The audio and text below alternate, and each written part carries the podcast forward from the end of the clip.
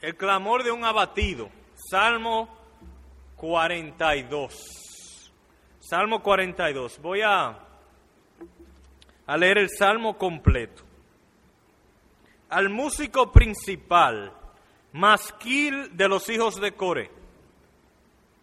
Como el siervo brama por las corrientes de las aguas, así clama por ti, oh Dios, el alma mía. Mi alma tiene sed de Dios, del Dios vivo. ¿Cuándo vendré y me presentaré delante de Dios? Fueron mis lágrimas mi pan de día y de noche, mientras me dicen todos los días, ¿dónde está tu Dios? Me acuerdo de estas cosas y derramo mi alma dentro de mí de cómo yo fui con la multitud y la conduje hasta la casa de Dios, entre voces de alegría y de alabanza del pueblo en fiesta.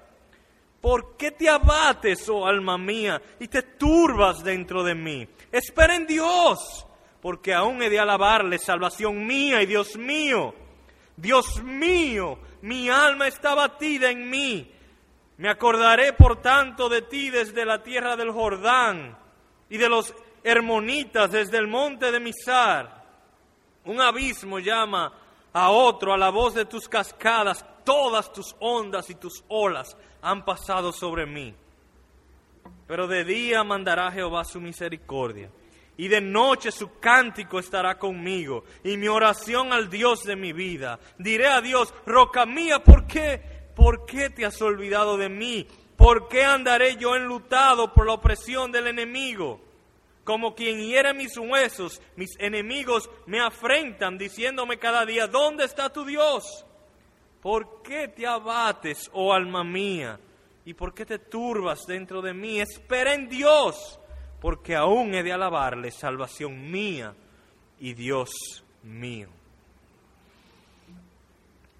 Dios ha puesto en mi corazón compartir este salmo con ustedes, esta predicación. Hace más de un año yo escuché, un sermón basado en este texto y por lo general cuando algo me edifica a mí yo quiero eh, difundirlo, compartirlo con los demás.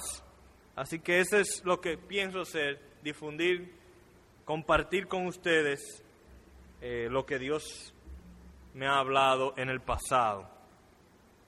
Y el salmo empieza con una inscripción. La inscripción es parte del texto original no fue puesta ahí por los traductores nada por el estilo, sino que está ahí y dice masquil de los hijos de Coré. Al músico principal, masquil de los hijos de Coré. Em, la palabra masquil, eh, así mismo se pronuncia en hebreo, masquil. No se está seguro qué significa masquil y por eso no está traducida. Si significara canción, pues dijera canción de los hijos de Coré. Pero como no están seguros los traductores qué significa, pues lo dejan como en el original. Se tiene un poco de idea de lo que significa porque se parece a un verbo en el hebreo que, que significa instruir, dar sabiduría. Entonces, cuando vemos masquil de los hijos de Coré, algunas personas piensan es una canción para dar instrucción, una un salmo de instrucción. Y además habla de los hijos de Core. Los hijos de Core eran un grupo de los levitas que estaban destinados particularmente para dirigir las alabanzas. Vamos a decir, los músicos y el, y el que dirige la alabanza en el tiempo del Antiguo Testamento hubiesen sido hijos de Core, eh, entrenados en la música, eh, muy capacitados y aptos para dirigir. O sea que nos habla de, la, inscripción del Salmo nos habla de que es una canción, es una canción y es una canción para instrucción, para dar sabiduría.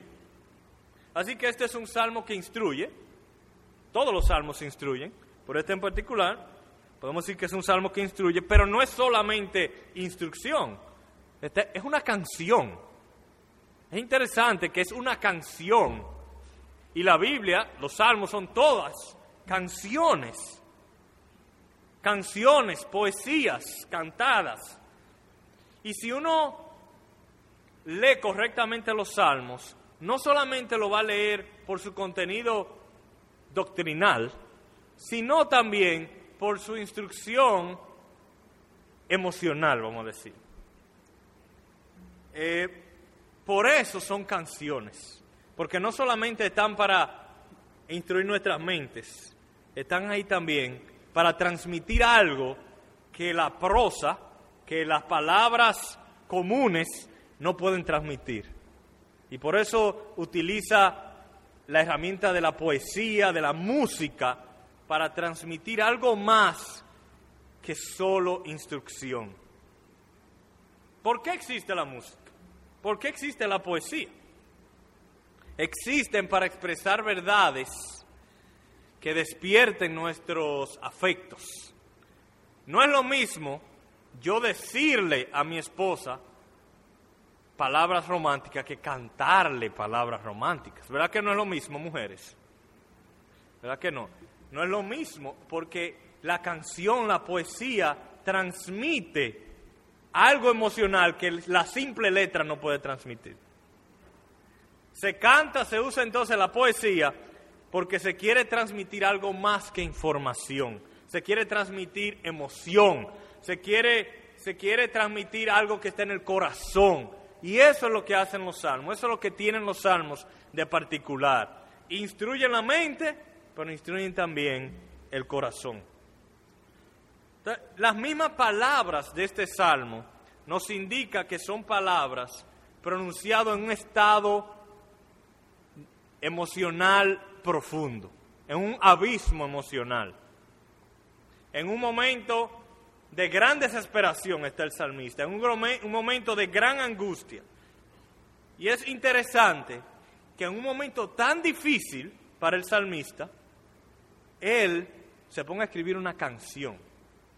Él exprese sus más profundos sentimientos, no en prosa, sino en poesía en canción. El Salmo 42 es una canción.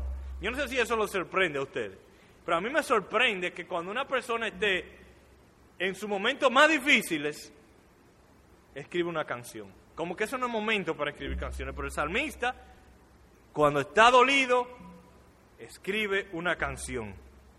Hay emociones tan profundas que se necesita poesía y canción para expresar escuchen algunas de las emociones que el mismo salmista expresa en este salmo. Dice, como el siervo brama por las corrientes de las aguas, así clama por ti, oh Dios, el alma mía. Si hubiese sido prosa, tal vez se lo hubiese dicho, Dios, yo quiero estar contigo. Pero no, él utiliza un lenguaje poético y dice, así como, como el siervo grita, ¡ah! Cuando tiene sed y quiere agua y quiere acercarse a un arroyo, así está mi alma por ti, Señor. O dice, fueron mis lágrimas mi pan de día y de noche. Poesía. Me acuerdo de estas cosas y derramo mi alma dentro de mí, de cómo yo fui con la multitud y la conduje hasta la casa de Dios, entre voces de alegría y de alabanza del pueblo en fiesta. Cuando uno lee esto, se transmite no solo información, se transmite lo que, lo que el salmista está sintiendo. ¿Por qué te abates, oh alma mía, y te turbas dentro de mí? Esas son frases que transmiten sentimientos profundos y emociones. Y más que cualquier otro libro de la Biblia, el libro de los Salmos está diseñado para despertar y moldear nuestras emociones a la par de las instrucciones que nos imparte. Nos está instruyendo. Son canciones que nos instruyen con teología, que nos instruyen con doctrina, pero también despiertan nuestras emociones en conformidad con esas instrucciones que nos están dando. Y, eso yo creo que es una de las razones por la cual los salmos son tan queridos para los cristianos. Si yo le, le pidiera, levanten la mano quienes piensan que los salmos son su libro favorito. Yo estoy seguro que muchos de ustedes dirían, yo creo, para mí los salmos son mi libro favorito. Así que, y, pienso que es así porque muchos de nosotros podemos identificarnos emocionalmente con los salmos. Otra cosa que uno nota cuando uno lee los salmos es que los salmos los salmistas son sorprendentemente honestos con lo que ellos están sintiendo. Ellos no tapan sus emociones, ellos, ellos escriben ahí y, y son muy abiertos con sus emociones. Es probable que el Salmo 42 fuese un salmo que se utilizara en la adoración pública, porque dice al músico principal, al músico principal, para los hijos de Coré, eso es para que lo canten en la iglesia el próximo domingo. Y aquí David, el salmista, está abriendo su corazón al pueblo de Israel entero y siendo honesto con lo que siente. No está, no está pretendiendo que él es un super cristiano, que no pasa por aflicciones, que no pasa por depresión. Él, él es abierto y honesto con sus sentimientos. Y uno de los propósitos por los cuales yo quiero exponer este salmo en esta noche es porque yo quisiera que todos aprendamos a, a cómo sufrir bien. Es muy fácil, eh, yo creo, vivir en paz bien. Pero cuando viene el sufrimiento, cuando viene la aflicción, eh, eso dice mucho de dónde está nuestra fe. Eh, lo que más distingue a un creyente es cómo reacciona cuando viene el sufrimiento. Y, la manera como el salmista reacciona en tiempo de, de tinieblas emocionales, la manera como el salmista reacciona en tiempo de, de aflicción, nos muestra que este salmista sabe cómo sufrir bien cómo glorificar a Dios en los momentos difíciles. Así que básicamente vamos a ver dos puntos en esta noche. Primero, vamos a ver las aflicciones del salmista. ¿Qué podemos inferir de este texto que el salmista está padeciendo? Y después vamos a ver cómo el salmista responde, lucha contra ese esas dificultades en su vida. A ver cómo nosotros podemos aprender de esto. Así que primero vamos a ver las aflicciones del salmista. El salmista expresa sus aflicciones en términos externos e internos. O sea, hay circunstancias externas que lo están afligiendo, pero también internamente él está sufriendo. Entonces vamos a ver primero cuáles son esas circunstancias adversas que, que le están causando sufrimiento. Noten cómo dice el verso 4, la gente se está burlando de él, sus enemigos se están burlando de él y le dicen, ¿dónde está tu Dios? ¿Dónde está tu Dios, David? Y en el verso 10, como quien hiere mis huesos, mis enemigos me afrentan diciéndome cada día, ¿dónde está tu Dios? O sea que por un lado él está sufriendo porque se están burlando de él. Pero si nos ponemos a pensar, no se estarían burlando de David si él hubiese estado en paz, en prosperidad.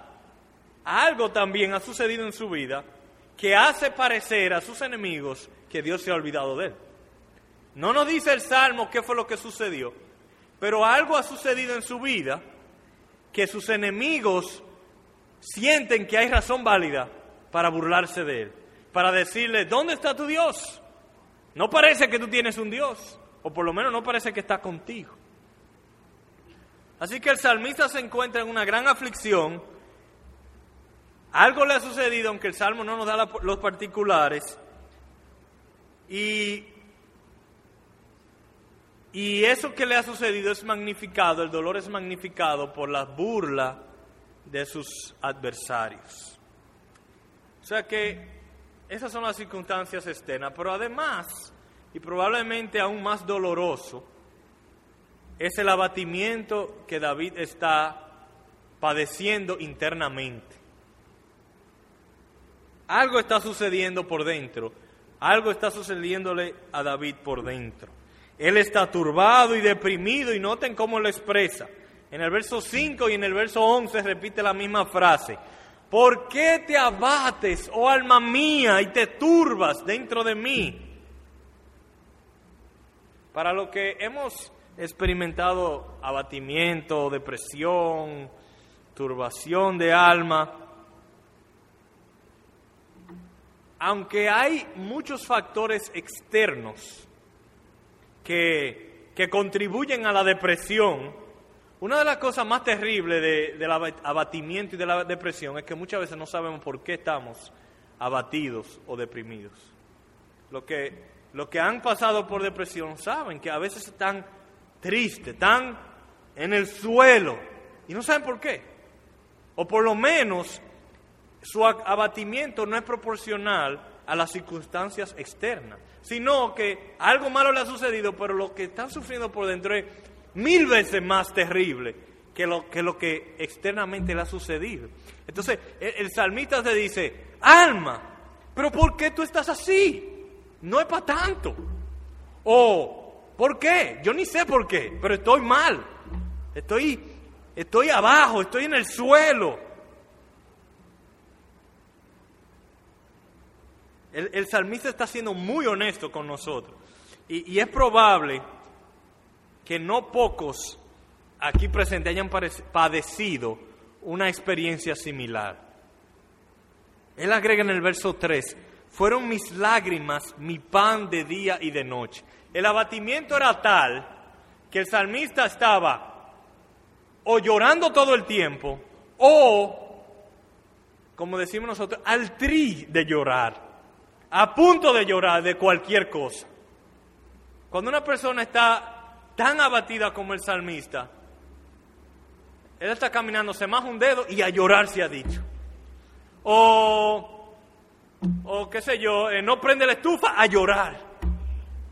El carro no prende a llorar, porque es que eh, se siente como que, que su vida está simplemente mal, abajo. Y no es solo a las mujeres que le pasa, también a los hombres le pasa. ¿Alguna vez tú te has sentido así? Así, tan abajo que, que si te tocan tú lloras. Y si no has estado así, eres raro. Me alegro por ti, pero eres raro. Pues la mayoría de nosotros hemos tenido días o periodos cuando por cualquier cosa nos caemos emocionalmente. Uno está tan abrumado que cualquier cosa nos tumba.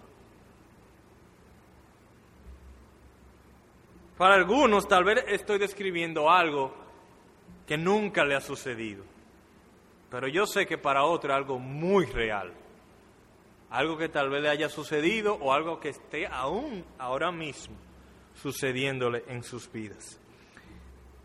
Siguen las aflicciones por dentro del salmista en el verso 7, dice, todas tus ondas y tus olas han pasado sobre mí. Él utiliza muchas metáforas en este salmo, como es normal en la poesía. Y él se siente que acaba de salir de una ola, como en el mar. Acaba de salir de una ola, se para, y ahí viene la otra, y lo tumba otra vez. Y se para, ya lleno de arena y de todo, y bu, bu, la otra ola. Y sigue y sigue, aflicción tras aflicción, tristeza tras tristeza. Uno uno que conoció esto mucho fue el gran predicador Charles Spurgeon. Usted veía a Charles Spurgeon, usted lee a Charles Spurgeon, y yo estoy seguro que si hubiese MP3, hubiese escuchado a Charles Spurgeon, nunca se hubiese imaginado que era un hombre que batallaba con la depresión. Eh, él era un hombre muy jocoso, un hombre muy inteligente, un gran predicador, muy exitoso. Eh, yo creo que él tuvo la primera mega iglesia de la historia, cinco mil personas en Londres. Pero oigan lo que él dice de, eh, de sí mismo. Dice, mi espíritu se deprimió de tal manera que lloraba por horas como un niño y no sabía por qué lloraba. Y eso le sucede, nos sucede a veces. Nosotros estamos tan tristes, tan decaídos, que podemos estar así por días y nos preguntan, ¿por qué tú estás así? Yo no sé, yo no estoy seguro, pero, lo siento y no sé cómo pararme, no sé cómo salir de esto. Además, vemos por sus palabras que, que él estaba como en un estado de inestabilidad emocional. Cuando una persona está en depresión, o no quiero llamarle necesariamente depresión, porque hay una depresión clínica que requiere tal vez hasta medicamentos, pero estoy hablando de depresión emocional, abatimiento, ficción. Eh, cuando una persona está así, es un sub y baja.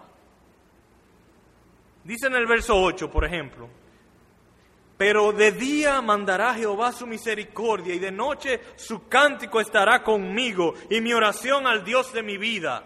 Cuando yo leí eso, hasta dijeron amén, porque parece que el salmista ya ha triunfado, eh, eh, está tranquilo y en paz. Pero en el verso 9 dice, diré a Dios, roca mía, ¿por qué me has olvidado? ¿Por qué te has olvidado de mí? ¿Por qué andaré yo enlutado por la opresión del enemigo? O sea, en el verso 8 él está aquí arriba, fuerte, victorioso. En el verso 9, al fondo, baja. La misma persona. Y eso le sucede, no sucede también. Cuando uno está en, estos, en estas situaciones de abatimiento y de depresión, en un momento uno puede estar arriba y en otro momento abajo. Y eso le sucede al salmista.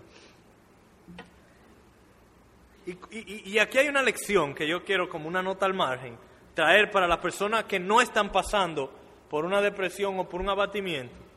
Eh, cuando una persona está pasando por momentos de abatimiento, muchas veces dice cosas que siente, pero no necesariamente son teológicamente correctas.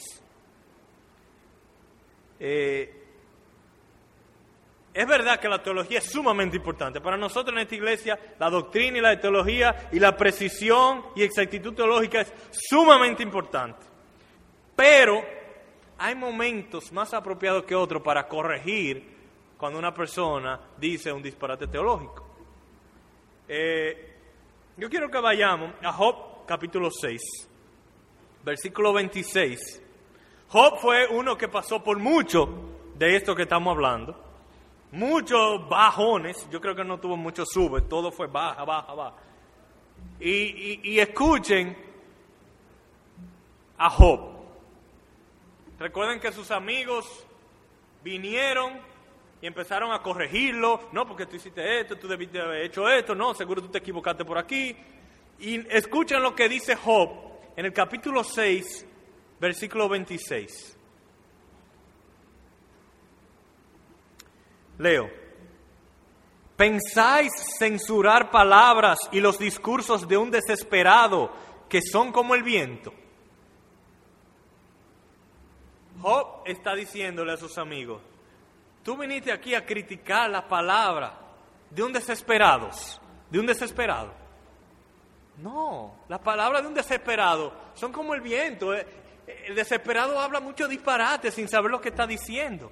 Y la lección que yo quiero que aprendamos es que no tomemos tan seriamente las palabras, los, los discursos de los afligidos de los desesperados. Cuando una persona está en un momento de mucho abatimiento, cuando una persona está pasando por un momento muy difícil, no es el momento para decirle, eh, espérate, la confesión de fe en el capítulo 3, párrafo 2, dice que eso Dios no es así. O llevarle un texto y decirle, eh, tú te equivocaste hablando así. E, ese no es el momento. En la escuela dominical, eh, en la academia, en otro momento, o probablemente él mismo, un mes después, va a decir, qué disparate fue que yo dije.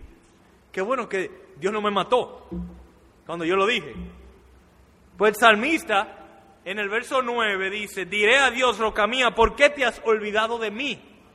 ¿Se olvida Dios de sus hijos? ¿Sí o no? Dios no se olvida de sus hijos. El salmista está exagerando aquí. El salmista está exagerando, está diciendo lo que él siente. Y muchas veces el afligido no tiene mente para hablar con un buen juicio, para hablar balanceadamente. Así que la lección es, básicamente, cuando, cuando un hermano esté afligido, cuando un hermano esté pasando por una dificultad, es momento para estar con ellos a su lado, no para corregirlo. El momento de la corrección viene después. Tal vez ellos mismos se den cuenta. Hay palabras que se las lleva el viento. Los hospitales y los tiempos de aflicción son para consolar, no para corregir. Eh, otra cosa que notamos en cuanto a las aflicciones del salmista es, es que él está luchando por esperanza. El salmista está en una lucha por no perder la esperanza. Su depresión es tal que él se siente incapaz de alabar a Dios. Él se siente que no puede alabar a Dios, pero está luchando internamente con la esperanza de que un día él pueda volver a alabar a Dios. Dice el verso 11, ¿por qué te abates, oh alma mía? ¿Y por qué te turbas dentro de mí? Espera en Dios, porque aún he de alabarle, salvación mía y Dios mío, porque vendrá un día cuando yo volveré a alabar a Dios. Yo no sé si a usted le ha sucedido, a mí me ha sucedido. En ocasiones yo he venido a la iglesia y no tengo deseo de alabar a Dios. Tal vez yo soy el único aquí, el único raro, pero yo he venido con poco deseo de alabar a Dios, pero al mismo tiempo con el anhelo de tener mucho deseo de alabar a Dios, porque uno, algunos de los momentos de mayor gozo en mi vida han sido adorando y alabando a Dios en, la adoración pública. Y, yo recuerdo en alguna de esas ocasiones diciéndome a mí mismo esas palabras del verso 11. ¿Por qué te abates, oh alma mía? Espera en Dios, aún he de alabarle hoy, la semana que viene, el mes que viene. Y, y normalmente vuelve. Pero en ese momento, como que no hay manera de producir el deseo. Entonces, hemos visto la condición interna, las aflicciones que está pasando el, el salmista y tal vez sorprendente, ahí termina el salmo. Este salmo no termina con un final feliz y romántico, eh, sino que, que tenemos en este salmo la experiencia de un hombre que está luchando contra la depresión. Y la palabra clave aquí es que está luchando. Termina luchando.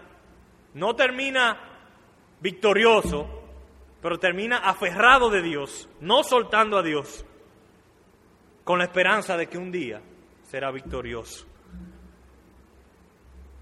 Uno siempre espera en la Biblia un principio difícil y un final feliz. Este salmo no tiene el final feliz porque el salmista lo escribió en medio de su depresión, en medio de su aflicción. Él no esperó al final feliz para escribirlo. Es un, es, un salmo de desespero.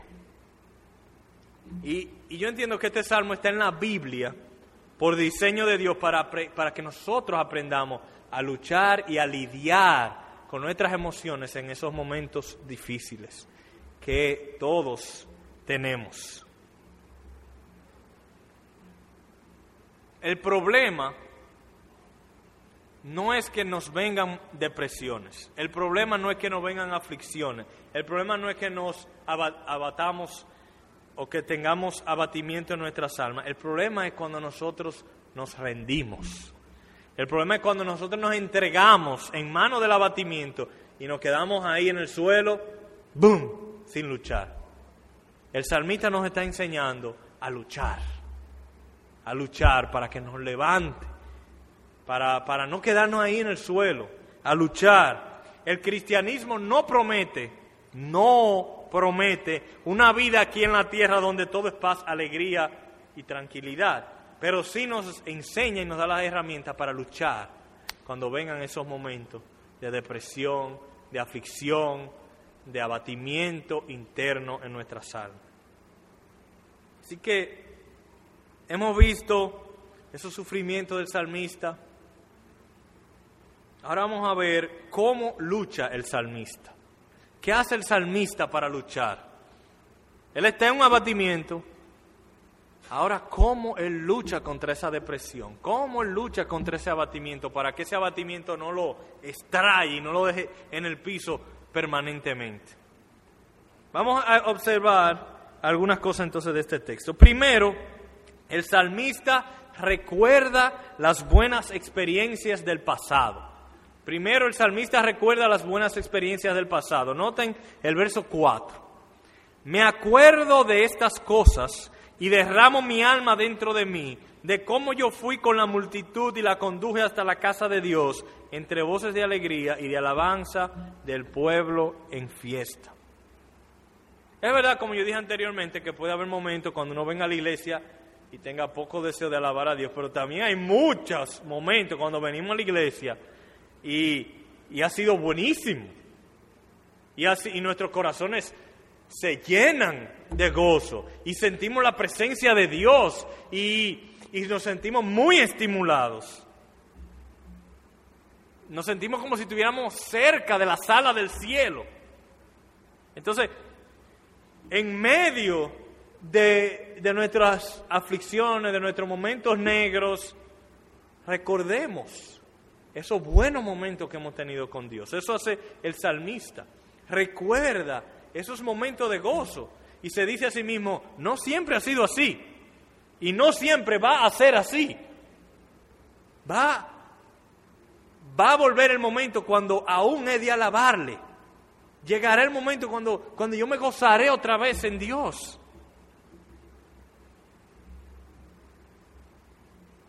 Pocas cosas pueden compararse con esos momentos de gozo cuando estamos en la presencia de Dios y no tiene que limitarse al pasado. Esos momentos pueden volver y volverán. Dile a tu alma, espera en Dios. Espera en Dios. Recuerda esos momentos del pasado y que eso te ayude a esperar. Segundo, otra cosa que el salmista hace, y esto es sumamente importante, el salmista se predica a él mismo, se habla a él mismo. Esto es sumamente importante. Dice en el verso 5 y también en el verso 11, ¿por qué te abates, oh alma mía? ¿A quién él está hablando? Él está hablando a él mismo. ¿Por qué te turbas dentro de mí? Como diciéndole, alma, escúchame, alma, ¿por qué tú estás así? ¿Por qué te turbas?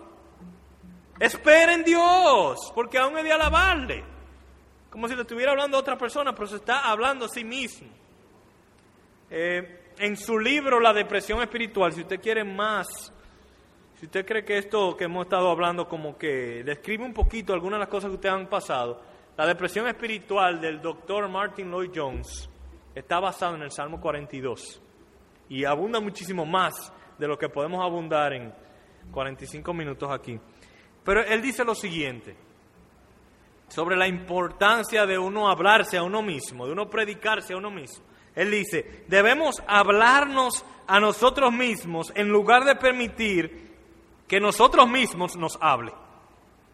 Mucha de la infelicidad en la vida se debe a que te escuchas a ti mismo en lugar de hablarte a ti mismo. Rétate, reta a los demás, reta al diablo y reta a todo el mundo. Y di porque aún he de alabarle, salvación mía y Dios mío. Cuando uno se escucha a uno mismo, uno se levanta en la mañana y uno mismo empieza a decirle malas noticias a uno mismo. Y empieza a recordarse cosas malas del pasado. Y empieza uno a, a temer cosas del futuro. Ay, y si yo llego al trabajo y esto. Ay, y si esto. Y si aquello. Entonces uno lo que tiene es decir, cállate la boca, escúchame a mí ahora. Yo te voy a decir. Yo te voy a hablar. Alma, cállate, que es mi momento de hablar. Entonces uno le dice algo, uno le habla al alma con las verdades de la palabra. Por ejemplo, es verdad que estás sufriendo, pero recuérdate del Evangelio. El que no conoció pecado se hizo pecado por ti, alma. Él te conoció y te predestinó desde antes de la fundación del mundo y te llamó y te justificó y un día te glorificará, alma. Si Él no escatimonia a su propio Hijo, sino que lo dio para ti, ¿cómo no te dará todas las cosas, alma? Tú puedes estar segura que aunque lo que te ha sucedido te duele, en todo esto tú eres más que vencedor. Y que ni la muerte, ni la vida, ni ángeles, ni principados, ni, ni eso que te pasó en el pasado, ni ese temor del futuro te podrá separar del amor de Dios en Cristo. Así que alma, tranquilízate, no es para tanto y vamos a seguir adelante.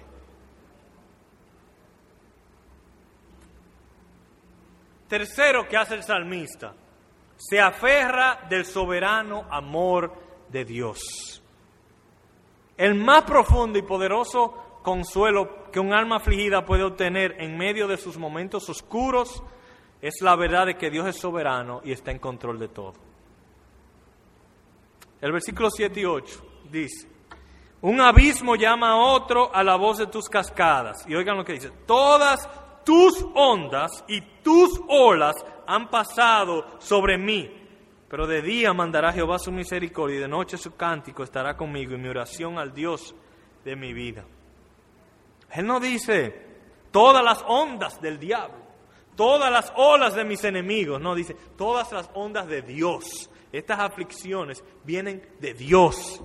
Él reconoce que aunque le duelen, aunque no la entiende, Dios está en control y Dios está haciendo algo para su beneficio con estas aflicciones.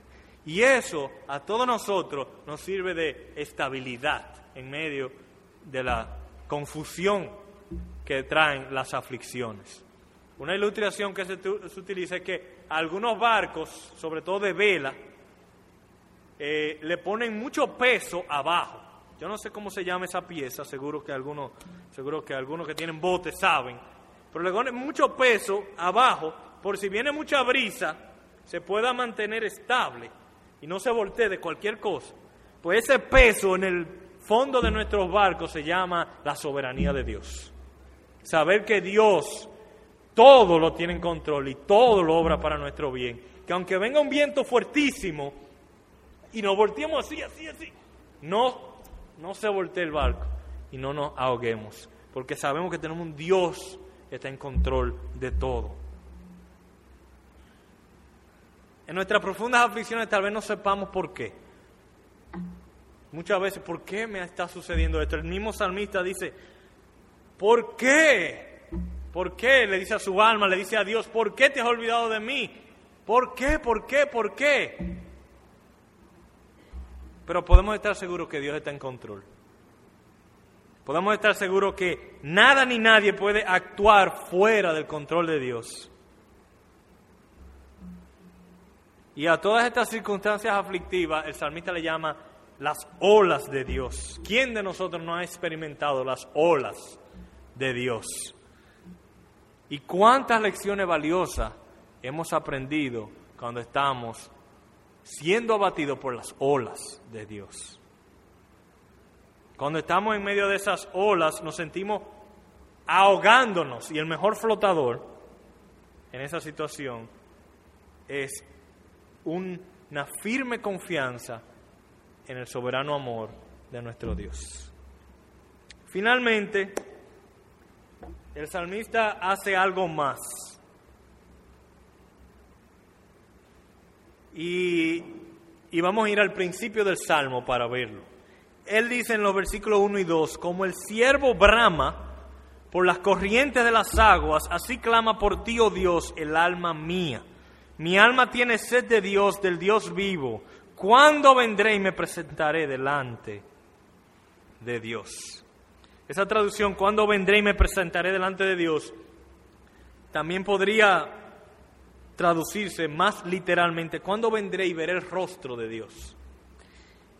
Y aunque estas son las primeras palabras del Salmo, nos parece bien concluir con las primeras, primeras palabras del Salmo porque nos parece que están transmitiendo la esencia del Salmo, la esencia de la enseñanza. Y, y uno esperaría que en este Salmo la petición principal, el deseo principal del salmista sería, Dios, sácame de estas aflicciones. Dios, sácame de esta depresión interna. Dios, llévate a estos enemigos que se están burlando de mí. Dios, quítame de esta adversidad. Pero resulta que si uno examina el salmo, el salmista no está pidiendo eso. El deseo, el clamor principal del salmista hasta nos sorprende su interés principal es que él quiere más de Dios. Él dice, como el siervo brama por las corrientes de las aguas, así clama, oh Dios, por ti mi alma. Mi alma tiene sed de ti. ¿Cuándo podré volver a ver tu rostro, Dios? Su problema principal es que él se siente lejos de Dios. Y, su deseo mayor es poder eh, volver a estar cerca de Dios. Y no es incorrecto uno desear alivio de sus problemas.